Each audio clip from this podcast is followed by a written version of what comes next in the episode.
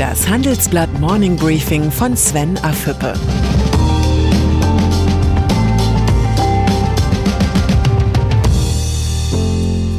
Guten Morgen allerseits.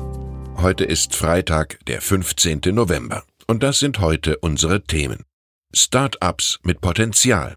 Geheimplan für eine Unternehmenssteuerreform. Die Krise der CDU. Im Folgenden hören Sie eine kurze werbliche Einspielung. Danach geht es mit dem Morning Briefing weiter. Das Morning Briefing wird Ihnen präsentiert von Datev. Ob in der Buchführung oder im Personal- und Lohnbereich. Mit digitalen Lösungen von Datev lassen sich viele Aufgaben in mittelständischen Betrieben deutlich einfacher erledigen. Zum Beispiel durch clevere Schnittstellen, die alle Beteiligten wie Steuerberater, Geschäftspartner oder Behörden in einem durchgängigen Workflow verbinden. Das Ergebnis? Die Betriebe sparen sich durch den Einsatz von Datev-Software viele manuelle Arbeiten und gewinnen so neue Freiräume. Die deutsche Wirtschaft steckt entgegen allen Erwartungen nicht in einer Rezession. Im dritten Quartal ist das Bruttoinlandsprodukt nach Berechnungen des Statistischen Bundesamts um 0,1 Prozent gewachsen. 2019 könnte die Wirtschaft insgesamt um 0,5 Prozent zulegen nach 1,5 Prozent im Vorjahr. Das ist nicht viel, aber ein gutes Zeichen für die Robustheit der heimischen Volkswirtschaft. Für alle Berufspessimisten und notorischen Schwarzmaler sollten die überraschend guten Zahlen Anlass genug sein, ein wenig umzudenken. Wirtschaft ist, das wusste schon Ex-Kanzler Ludwig Erhard, zu 50 Prozent Psychologie.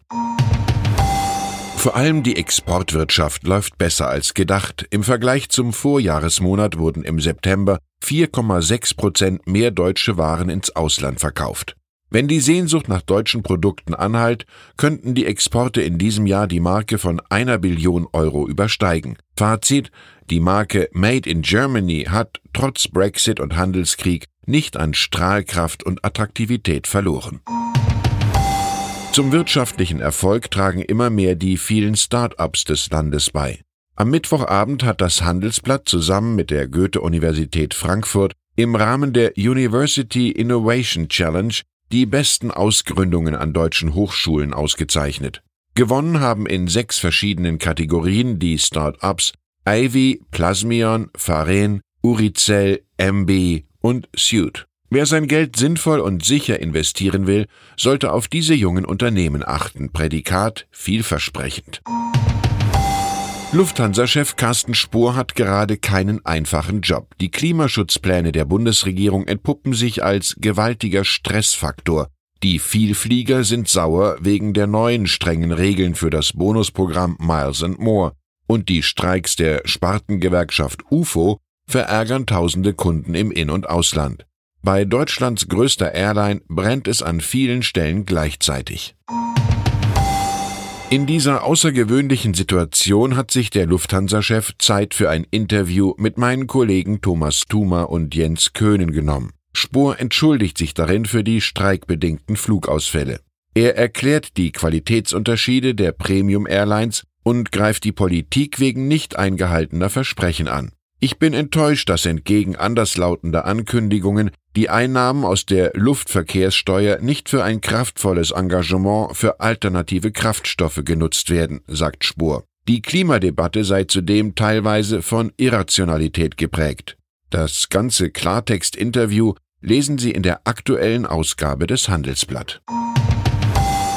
Boris Johnson, der britische Premierminister, setzt die Politik der feinen Nadelstiche gegen Europa fort. Gestern machte Johnson klar, er werde keinen britischen EU-Kommissar nach Brüssel entsenden, obwohl Großbritannien immer noch Mitglied der EU ist. Die Antwort aus Brüssel ließ nicht lange auf sich warten. Die EU-Kommission hat ein förmliches Vertragsverletzungsverfahren gegen die britische Regierung eingeleitet. Die erneute Konfrontation ist kein gutes Zeichen für die künftige Zusammenarbeit zwischen Europa und dem Vereinigten Königreich. Der Brexit droht mehr und mehr zum dauerhaften Bruch zwischen Brüssel und London zu werden. Olaf Scholz. Beim Thema Unternehmenssteuerreform hat der Finanzminister eine klare Meinung. An einem internationalen Steuersenkungswettbewerb will er sich nicht beteiligen. Das hat der Sozialdemokrat diese Woche noch auf dem Arbeitgebertag der versammelten Wirtschaftselite klargemacht.